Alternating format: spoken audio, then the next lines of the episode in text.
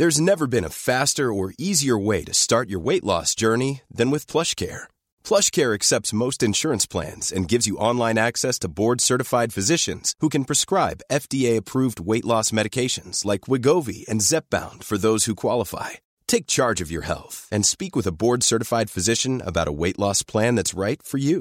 Get started today at plushcare.com slash weight loss. That's plushcare.com slash weight loss. plushcare.com slash. C'est le podcast montagne du Dauphiné libéré. Les interviews et les récits, les légendes de l'alpinisme, les champions de ski, le jour où tout a basculé, les grandes et les petites histoires, les exploits et les expéditions, mais aussi les drames, les sagas, les inventions et les pionniers. Voici Histoire d'en haut.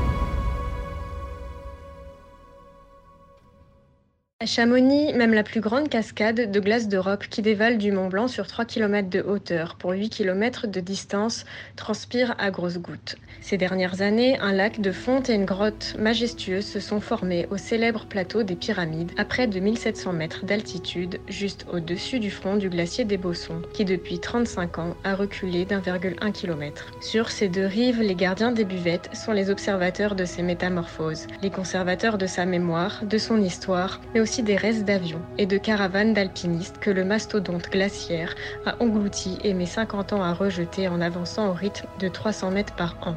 Ils sont aussi les premiers témoins de ces souffrances. Leurs chalets, autrefois au bord de la glace, sont désormais en équilibre fragile sur ces moraines instables, que désormais un vide de 100 mètres de profondeur sépare. Dire qu'il y a un siècle, ils constituaient les deux ports que reliaient les pirates, ces guides qui faisaient traverser le glacier aux touristes. Un reportage d'Antoine Chandelier raconté par Mélanie Janin.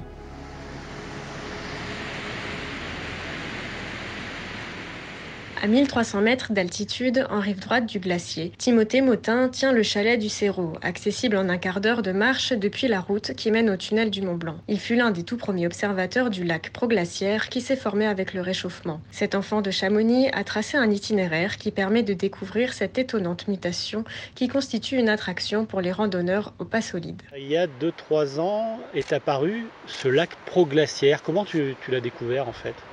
On l'a découvert tout simplement en se baladant sur le glacier. En fait, on, allait régulièrement sur le glacier des Bossons et petit à petit, on a vu qu'une mare se formait, qui est devenue plus tard euh, ce, lac qui prend euh, d'année en année de, l'ampleur.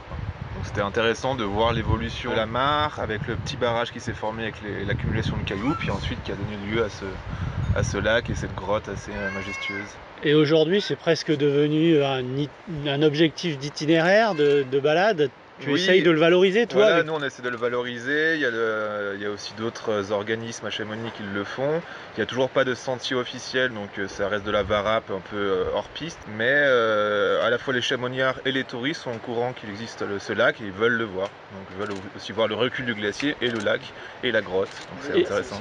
Et comment tu conçois ton job hein, de, on va dire de gardien, de, tenancier de cette buvette qui est vraiment aux premières loges des effets du climat? Tu es au-delà d'un un aubergiste en quelque sorte. Est-ce que tu n'es pas un peu un éveilleur aussi? Tu veux mettre en avant ce qui se passe? Oui, bien sûr, on essaye de, faire comprendre aux gens l'impact du réchauffement climatique sur le recul des glaciers et aussi de leur faire comprendre que le glacier est encore vivant, que c'est plus c'est pas un objet mort euh, qu'on voit forcément dépérir, mais comprendre que la beauté du glacier c'est qu'il soit encore vivant, qu'il avance, qu'il se forme, qu'il peut se reformer sur certains côtés ou certains, certaines langues glaciaires. Et c'est ça qui fait pour moi la beauté du glacier des Bossons, c'est encore sa vivacité justement.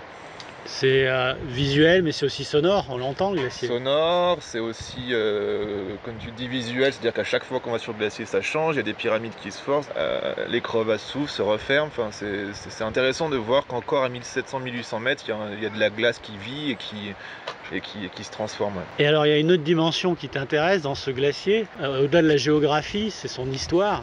Mm. Parce que quelque part, il renferme toute une histoire du siècle dernier, de ce qui s'est passé en, montagne, avec notamment ces, avions qui sont écrasés, des alpinistes qui ont été engloutis. Toi-même, tu recueilles des, pièces, des trésors, euh, entre guillemets, de, cette histoire. Il y, a il y a beaucoup d'aficionados justement du glacier des Bossons et de, ce qu'on appelle aujourd'hui l'archéologie glaciaire. Et euh, c'est vrai qu'on y va régulièrement pour essayer de recueillir des, pièces, soit des avions, soit des, pièces de refuge, d'alpinistes, voilà, tout toute cette histoire qui, qui a mis près de 50 ans à descendre finalement de la montagne et qui arrive aujourd'hui entre nos mains. Là, on voit sur la gauche un élément du fuselage du Boeing Kanchenjunga qui s'est écrasé là dans les années 60, que tu exposes. Hein, c'est, une de tes plus belles pièces euh, Disons que c'est la plus grosse. c'est celle que j'avais descendue euh, dès qu'on avait ouvert la, buvette. Et je voulais absolument, euh, je sais pas pourquoi, mais ça devait remonter à l'enfance, qui est une pièce majeure ici au Cerro pour que justement les gens puissent, puissent la voir et venir au Cerro pour, pour, la, pour visiter tout, ce, tout, ce, musée un peu de, de l'avion. Donc celle-là, ouais, je l'avais descendue tout seul un soir euh, du glacier et elle était relativement lourde et coupante. c'est la plus grosse pièce, j'en redescendrai pas d'autres comme ça. et euh, les pièces les plus intéressantes que tu as découvert Moi j'aime beaucoup à la fois les documents, tout ce qui était lettres, euh, lettres officielles, c'est-à-dire tout, ce qui était dans les valises diplomatiques, ça, ça m'intéresse beaucoup parce que c'est forcément des pans d'histoire méconnus, c'est des documents secrets, top secrets. Et, ensuite tous les, tous les, toutes les pièces qui sont de l'intérieur de l'avion, parce que l'intérieur de l'avion Hein, de, cette époque, de 66, les Boeing, c'était complètement décoré à, à la manière de, Air India. Donc on trouve euh, des, princesses, des danseurs dessinés, des arbres. Presque des fresques. Des fresques, ouais. On s'imagine pas aujourd'hui quand on rentre dans, nos avions un peu, un peu euh, sordides, euh, comment les, avions étaient à l'époque. Donc ça, ça, ça m'intéresse beaucoup. Pile en face de ta terrasse, on voit la rive gauche du glacier, qui reste du glacier à cet endroit-là, puisque le, mmh. glacier s'est retiré, et on voit l'autre buvette, la buvette du glacier des Bossons, euh, suspendu là-haut euh, au-dessus d'une moraine d'ailleurs qui est fragilisée hein, par le, recul du glacier. Est-ce que finalement ce qu'on voit d'ici c'est pas le, témoignage le plus édifiant de la vie aujourd'hui du glacier des Bossons?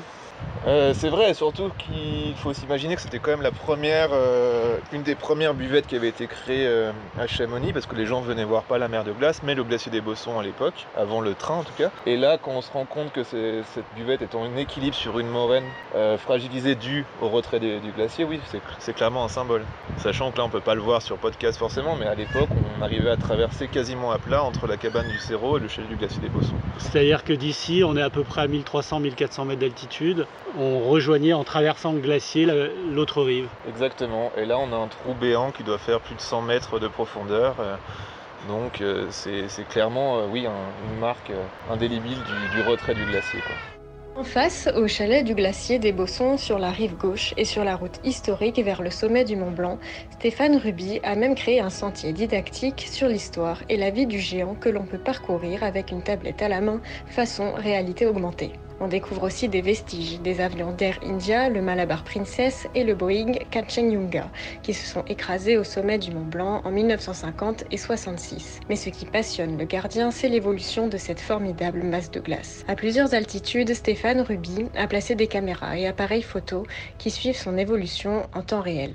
Moi, je devais avoir 15, je me rappelle, 15 ans. Je faisais un peu d'école de glace et donc euh, on, pouvait accéder au glacier des Bossons très facilement parce qu'il était carrément dans la partie basse. Hein, donc on va dire par rapport à la buvette aujourd'hui, il était 300 mètres plus bas. Bien, hein. plus bas bien plus bas. Bien plus bas que la buvette. Et aujourd'hui, il est à quel niveau? Oh bah, il, est, euh, il est plus d'un kilomètre euh, en, distance, plus d'un kilomètre au-dessus de, la buvette. Et au cours de ce retrait, vous avez été un peu témoin de cette fonte, hein, de, ah cette oui, langue. Oui, tout à fait, il y a quelques années, notamment, la langue était à sa rupture de pente la plus forte. Et là, vous assistiez à des des, grosses avalanches Alors c'est en 2011, la, langue s'est rétrécie en, un été, ça a été très vite. Et, à partir de là, la partie basse, donc, qui était dans la pente un peu moins raide, maintenait la partie supérieure du glacier. Elle, a complètement disparu. Et du coup, le glacier s'est retrouvé un peu en surplomb dans la pente raide. Et à partir de ce moment-là, bah, il a commencé à casser en barre de sérac. Et donc là, le recul, il, a été d'autant plus rapide. Parce que là, c'est un endroit où, comme, la pente est raide, le glacier est plus rapide. Donc il a, une poussée un peu plus, plus rapide. Et du coup, ben, comme il n'y avait rien pour le retenir, bah, ça cassait euh, fréquemment, régulièrement. Donc là, même du chalet, de la terrasse, on assistait souvent à des chutes de sérac quasi quotidiennes. Alors vous êtes plus qu'un gérant de buvette, un restaurateur, un aubergiste. Euh, vous animez ce site, vous faites revivre son histoire, tant la géographie que, euh, bah, que l'aventure humaine. Et notamment, il y a ces histoires d'avions qui sont écrasés au sommet du Mont Blanc et que le glacier régurgite et fait, fait descendre. Là, on voit notamment des pièces de euh, de cet avion, le Kanchenjunga, qui s'est écrasé dans les années 60. Ouais, en 66. Voilà. On trouve encore aujourd'hui beaucoup de pièces, de, de, restes, de débris. Alors euh, maintenant, pour les trouver, il faut aller assez haut. Comme le glacier est remonté, il faut aller à 1800 mètres d'altitude. Moi, personnellement, j'y vais pas, mais il y a encore des personnes qui, qui, qui vont sur le glacier pour pour chercher des morceaux d'avion, ça c'est sûr. Là, moi, c'est un côté un petit peu morbide quand même, parce qu'il y a quand même eu des, morts dans des accidents, des victimes. Donc euh, en fait, dans cette histoire-là, ce qui était intéressant de montrer euh, aux gens, c'est que le glacier en fait euh, avance, parce que ces deux, ces deux accidents sont produits à 4700 mètres, 4600 mètres d'altitude, et en fait, en 37 ans, 35 ans, 37 ans, bah, toutes ces pièces qui étaient à 4700 mètres d'altitude se sont retrouvées à 1400 mètres d'altitude. Donc euh, elles ont fait, euh, elles ont parcouru presque 8 km de distance et plus de 3000 mètres de dénivelé en 35 ans. Donc ça montre qu'un glacier se déplace. Et là, sur euh, cette espèce de petit musée à ciel ouvert que vous avez constitué avec un sentier, on voit notamment une pièce du fuselage avec les hublots ouais. bah, qui rappellent ce qui s'est passé là-haut. Voilà, c'est ça. Ouais. Alors, on parle donc il y avait deux avions, il y avait notamment le Malabar Princess. On parle d'un trésor. Est-ce qu'il y a eu un trésor alors le trésor c'était dans le Kanchenjunga, c'était euh, dans le deuxième avion. Et effectivement euh, il y a des pièces précieuses qui ont été retrouvées en 2014 je crois sur le plateau des pyramides. Alors là, on est sur la montagne de la côte, hein, euh, au sommet du télésiège des Bossons. Et en haut de cette montagne, on accède tout en haut du, glacier du Mont Blanc, et du, du, des Bossons, et c'est par là que les, les, les, pionniers sont passés pour aller au Mont Blanc. C'est ça, oui. Alors le glacier euh, souffre peut-être un peu moins que la mer de glace. C'est pour ça aussi qu'il y a de plus en plus de monde qui fréquente cet euh, itinéraire aujourd'hui. C'est difficile à dire. c'est vrai que bon, le, glacier recule, hein, ça c'est clair. Après, il garde une certaine blancheur malgré tout. C'est ça que les gens euh, sont surpris de voir en arrivant ici c'est qu'ils voient ce côté blanc donc, qui est complètement différent de, la verdure autour. Ça, fait un, choc et les gens ils sont assez euh, impressionnés par ça. Ensuite, euh, bah, c'est vrai que c'est un chemin de randonnée qui est quand même euh, relativement connu parce que c'est là que sont passés les premiers pour aller au sommet du Mont Blanc, Pacar et Balma. Et c'est surtout que ce sont des points de vue magnifiques sur, sur le glacier des Bossons et, les, glaciers, les, glaciers, de Tacona. Et en plus, ils sont, le point de vue est peut-être le plus accessible de, dans le massif du Mont Blanc parce télésiège qui, qui, qui, achemine au premier point de vue. Avec le télésiège, on gagne plus de 400 mètres de dénivelé. Donc ensuite, pour aller à la jonction, qui est quand même une balade qui est pas facile, et ça, il faut le reconnaître, elle est quand même assez raide. Il faut bien, pour certaines personnes, la journée pour faire euh, l'aller-retour. En arrivant là-haut, euh, on en prend plein la vue, quoi. On en prend plein les yeux. Même moi qui suis là euh, depuis 35 ans, dans l'été d'ailleurs, pour moi, c'est presque un, exutoire. après le travail, le soir, je, je, pars sur le sentier et puis je me fais des couchers de soleil à la jonction, au calme, et on s'en lasse pas en fait. C'est tellement beau et, c'est tout le temps différent. C'est toujours différent. Mais aujourd'hui, la dernière métamorphose glaciaire, si elle fascine, peut aussi préoccuper les autorités. Le lac qui s'est formé au plateau des pyramides peut-il constituer une menace? Début juillet, une équipe de glaciologues grenoblois est venue mesurer son ampleur et sonder sa possible évolution. Parmi eux, Christian Vincent, chercheur CNRS pour l'IGE. Hier, on a mesuré ce qu'on appelle la bathymétrie. On a fait la bathymétrie, c'est la mesure euh, de de profondeur euh, du lac. Donc on a utilisé un bateau et on est allé sur le lac et on a mesuré la profondeur avec un petit euh, sonar. Et ça, ça nous permet de calculer le volume d'eau euh, de ce lac. Voilà ce qu'on a fait lundi. Sinon, auparavant, on avait fait des mesures radar pour déterminer la topographie du lit rocheux euh, sous, le, sous le glacier, donc à proximité du lac. Et donc, en, par rapport au, lac, on a déterminé la position du lit rocheux en, en rive gauche du lac pour savoir si ce lac, avec le retrait du glacier, l'objectif c'est de savoir si ce lac il peut s'étendre ou s'il est contenu dans une cuvette et qu'avec le retrait du glacier, il ne s'étendra pas. Parce que s'il est dans une cuvette, tu vois, une cuvette du lit rocheux, bon, même si le glacier se retire, la cuvette, elle, elle restera telle qu'elle et il ne va pas s'agrandir. En fait, on s'est aperçu que c'est pas le cas. C'est-à-dire que les, mesures radar indiquent qu'il y a une topographie du lit rocheux qui n'est pas très favorable parce que la pente, euh, la pente du lit rocheux est dans le sens rive droite à rive gauche. Et en fait, il n'y a pas de cuvette. Et en fait, ça veut dire que si le glacier euh, continue à diminuer et à se rétrécir, le lac il va s'agrandir. voilà. Alors pour l'instant, on est sur des volumes euh, faibles. On n'a pas euh, déterminé encore exactement le chiffre, mais le volume du lac est faible. Mais ça veut dire que dans l'avenir, là, il faut surveiller l'extension de ce lac, voir voir quel volume il, pourrait atteindre. Voilà. Qu'est-ce que le, risque, c'est qu'il pourrait déborder et puis se purger dans la vallée, avec justement à hauteur de, de, la route du tunnel du Mont Blanc. Hein. Alors bon, soit il peut euh, déborder si, euh, pour l'instant, il y a un barrage de glace qui est conséquent. Hein. Donc euh, il y a une vingtaine, 25 à 30 mètres de glace, donc qui, fait barrage. Donc pour l'instant, donc pour l'instant l'eau l'eau du lac ne va pas déborder, ne peut pas. dans l'avenir, on ne sait pas. Mais en dehors de, de ce souci de débordement, l'eau pourrait passer sous, dessous la glace. Ça, c'est pas, impossible. Et puisque la pente descendante dans le sens euh, rive droite, rive gauche, l'eau pourrait s'échapper donc euh, vers la rive gauche en direction du torrent des Poissons. Est-ce que vous, les, les, glaciologues, vous avez été surpris de la formation de ce lac? C'est toi qui m'as envoyé photo en septembre. Je connaissais pas.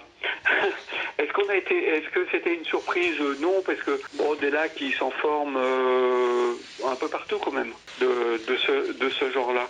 Moi, ce qui m'a surpris, c'est euh, la topographie du socle rocheux, parce que quand j'ai fait les mesures radar, je m'attendais pas à ce qu'il y ait une pente dans ce sens-là. Je pense, vu la configuration des lieux en surface, qui est très trompeuse. Euh, je m'attendais à une cuvette, à ce que le lac soit contenu dans une cuvette. Et étant donné qu'il a un torrent émissaire en rive droite, il y a un exutoire, hein. l'eau peut s'échapper en rive droite. Euh, a priori, j'avais un a priori euh, plutôt optimiste. Et là, je, bon, je dirais qu'il faut, bon, pour l'instant, on est sur un volume très faible, mais je pense qu'il faut faire, faut surveiller quand même.